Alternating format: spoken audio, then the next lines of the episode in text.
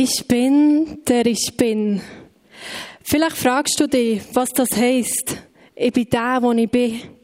Ein Satz, der zwar nicht viel aussagt und doch, wenn alles zergeht, eben vielleicht gerade alles Nötige sagt.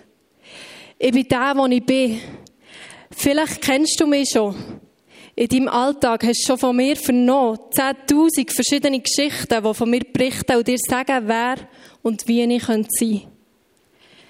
Darum hier nochmal ein paar wichtige Facts über mich. Ich bin der, wo ich bin. Ich bin der Schöpfer, die Töpfer, jeder Teil von dir ist ein Gedanke von mir. Von dem, was dich gemacht hat. Dem, wo jedes Haar auf deinem Kopf schon längst hat erfasst.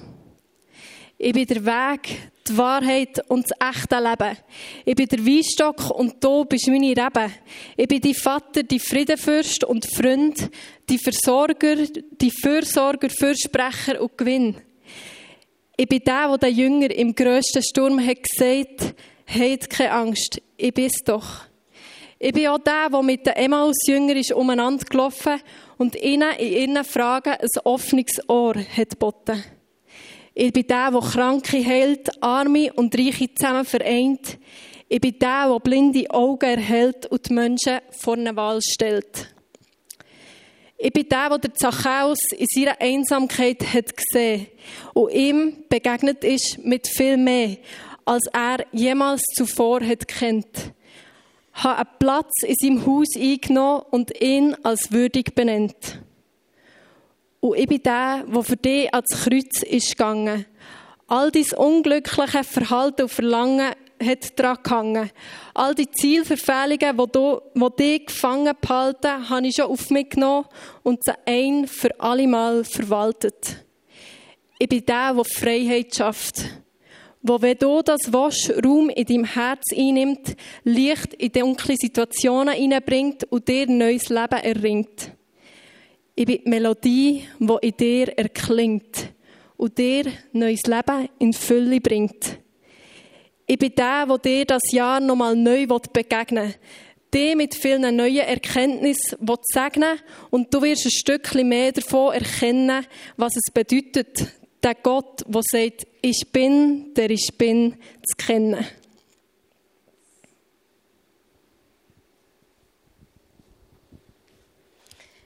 Hey, wem von euch ist es schon mal peinlich gewesen? Hand hoch. euch allen, ja, mir auch. Hey, ich bin so ein Mensch, mir passiert allbot etwas wahnsinnig Peinliches. Und zwar, gerade vor einer Woche bin ich beim Coiffeur und ich sitze doch auf dem Stühle und ich kollabiere. Ist euch das schon mal passiert?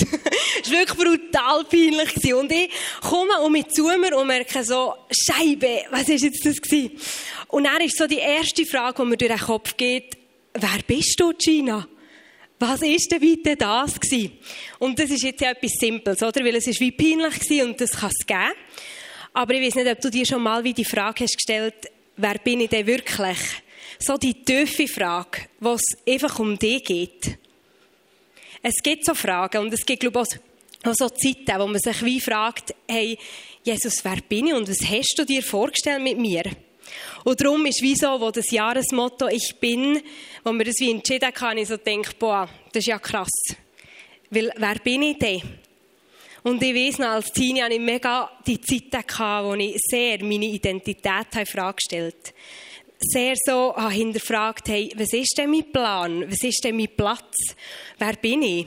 Ich bin nicht gross genug, ich bin nicht sportlich genug. Oder einfach so halt die Fragen, die du dir vielleicht auch schon hast gestellt und ich möchte dir so zusprechen, hey, es ist einfach so nicht wahr, was du über dich siehst. Und es ist so nicht wahr, was, was dir der Satan vielleicht auch immer um für Sachen ins Ohr flüstert, die einfach nicht stimmen. Weil bereits ganz am Anfang vom Wort im 1. Mose 1, 27 steht, so schuf Gott den Menschen als sein Abbild, ja als Gottes Ebenbild, und er schuf sie als Mann und Frau.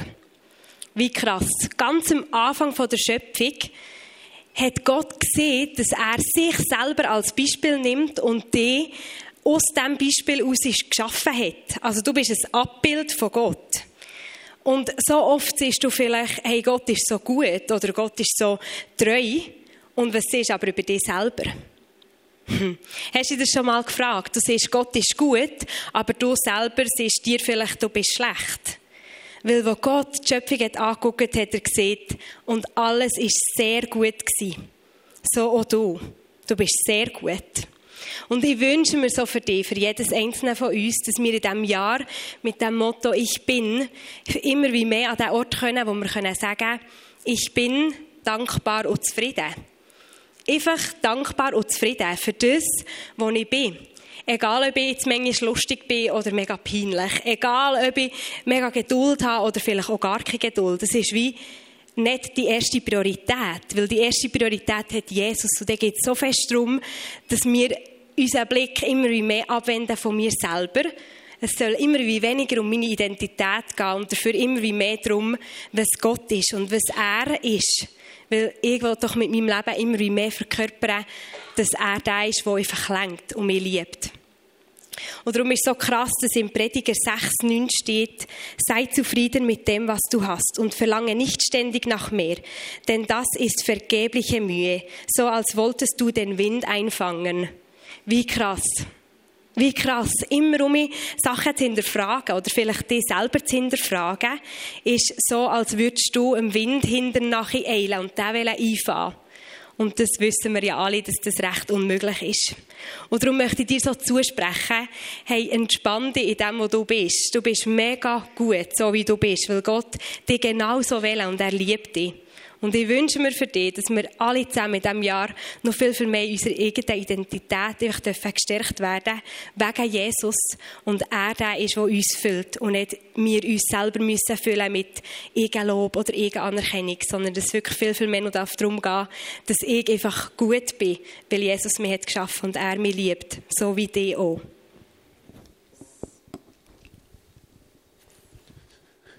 Come on, so gut. Ich bin mega begeistert vom Jahresmotto. Ich bin und vor allem auch vom Jahresvers, den wir dazu haben. Johannes 15,5.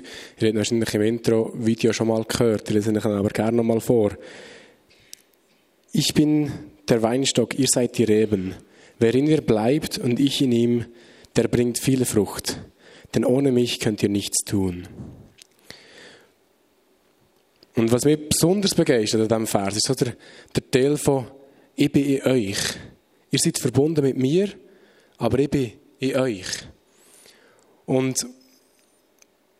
das hat mich ein bisschen challenged, weil ich so gemerkt habe, okay, wenn Jesus, der gesalbte Jesus, der hohe Priester, der, der perfekt ist, der, der keine Fehler hat, der, der, der auf dem Thron regiert, wenn er in mir lebt und ich aus ihm Sachen tun, wieso passiert mir dann so viel Scheiß?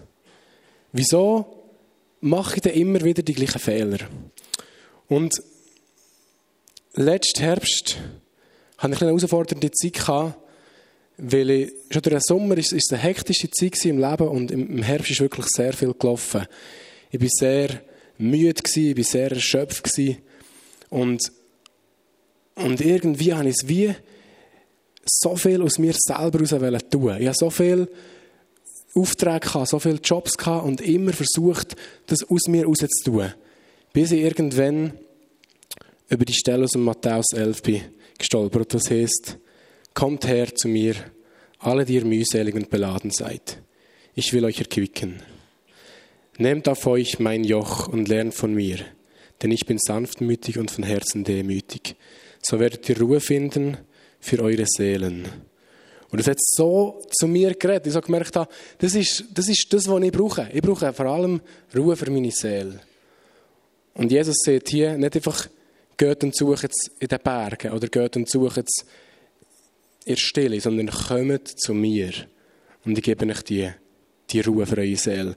Und das hat für mich mega viel auch mit dem Jahresmotto zu tun. Ich bin. Jesus ist. Und er ist da. Und manchmal braucht es, dass ich zu ihm komme. Also es braucht es immer. Aber besonders dann, wenn ich viel los habe, braucht es, dass ich zu ihm komme und sage, Jesus, und ich lade die Sachen ab und ich will, ich, ich will, das, ich will das bei dir zurücklassen. Und die, der Vers geht dann noch weiter, was nachher heißt, nehmt mein Joch auf euch. Und weiß nicht, ob ihr das Joch kennt. Das ist, hat man früher gebraucht, um so Ochsen vorspannen. Da sind immer wie, wie zwei gleichzeitig eingespannt worden. Und Jesus ist, sieht hier und, und lädt die ein, hey, Komm und spann dich mit mir in das Joch ein. Nimm mir Rhythmus an. Lauf mit mir, lehr von mir.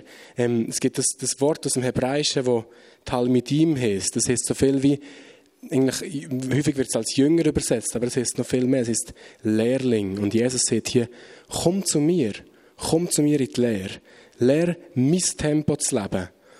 Und das hat für mich mega viel damit zu tun, zu ihm zu kommen, in die Ruhe zu kommen und dort können meine Sachen abladen. Genau, und wenn ich Lehrling sein will, dann, dann muss ich etwas in meinem Leben verändern. Und das wollen wir das Jahr entdecken, was es bedeutet. Was bedeutet es, das, was Jesus sieht? Was bedeutet es, einen Jesus-Lebensstil zu leben? Was bedeutet es, mit Jesus zusammen zu sein, aus ihm raus zu tun, ähnlicher werden wie er und immer wieder die Frage zu stellen, was würde Jesus machen, wenn er mich wäre?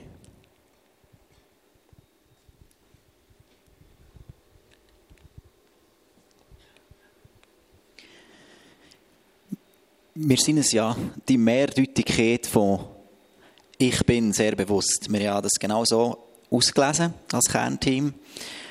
Ähm, weil es eben genau um das geht, was mehr betrifft, um meine Identität. Aber dass wir eben genau in dem Sinne glauben, dass die Lösung da drin ist. Siebenmal sieht Jesus im Johannesevangelium, ich bin. Zuerst aber noch, wir haben nicht nur die Leute, die der Gabo vorher erwähnt haben, die etwas das erste Mal gemacht haben, sondern Neo, Fabi und Gina haben heute das erste Mal oder einem Teil von einer Predigt auch ihnen einen herzlichen Applaus für ihren Mut, hier auf der Bühne zu stehen.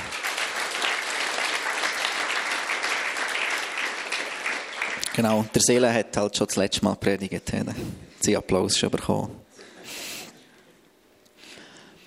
Wenn wir unser Jahresmotto angucken, bin ich übrigens ein riesen Fan von dieser Deko. Wirklich, ich bin hell begeistert, wo das heute ist gehangen, als ich bekommen Ich dachte, wow, heftig, richtig nice.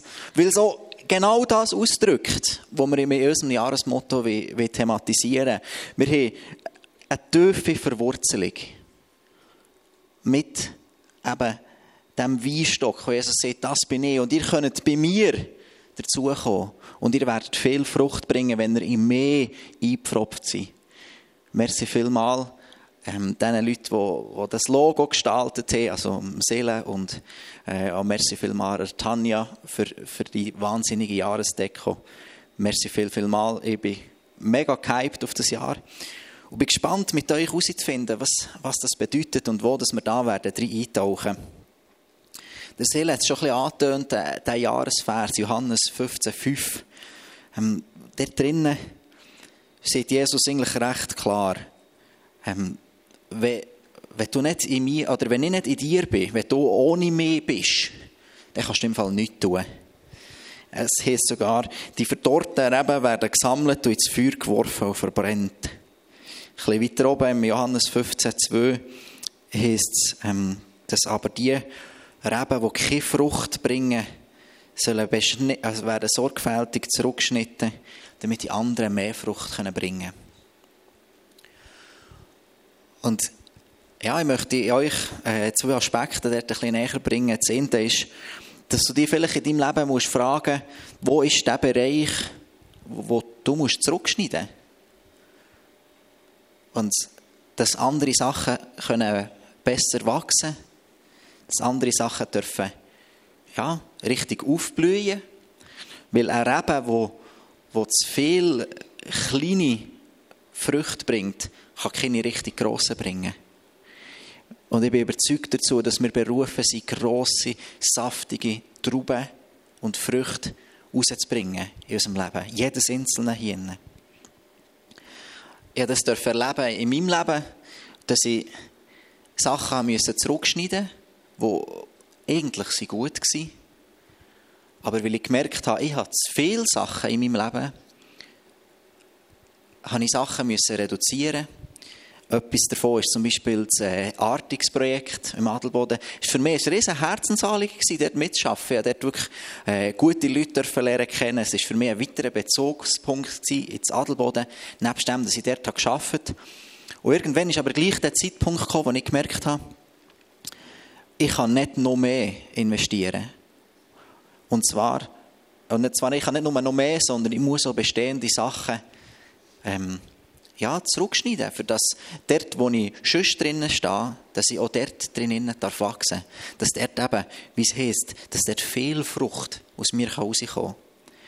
Das war etwas, das ich lernen durfte über eine gewisse Zeit. Und es war nicht so, dass es dann mega einfach wäre, den Entscheid zu fällen und den Abschied auf mich zu nehmen. Und gleich, wenn ich heute zurückgucke, bin ich ganz fest davon überzeugt, dass es die richtige Entscheidung war. Es war eine Entscheidung, die ich einerseits gefällt habe, ähm, weil ich gewusst habe, dass es die richtige war, aber auch, weil, ich Menschen in meinem Leben hatte, die mich auf das hingewiesen haben. Die mit mir gebetet haben, die mit mir Prozesse sind durchgegangen die mit mir gerungen haben. Und das ist etwas, das ich gerne im 24 auch für uns als Ekklesia anfangen kultivieren Wir sind doch nicht einzig hier unterwegs, wir sind gemeinsam unterwegs. Und wir haben ein wunderbares Gebetsteam, ein Ministry-Team, wo jedes Mal da sind für uns. Wo jedes Mal gern mit uns beten, wo uns zulassen und mit uns in genau so Sachen reinstehen können.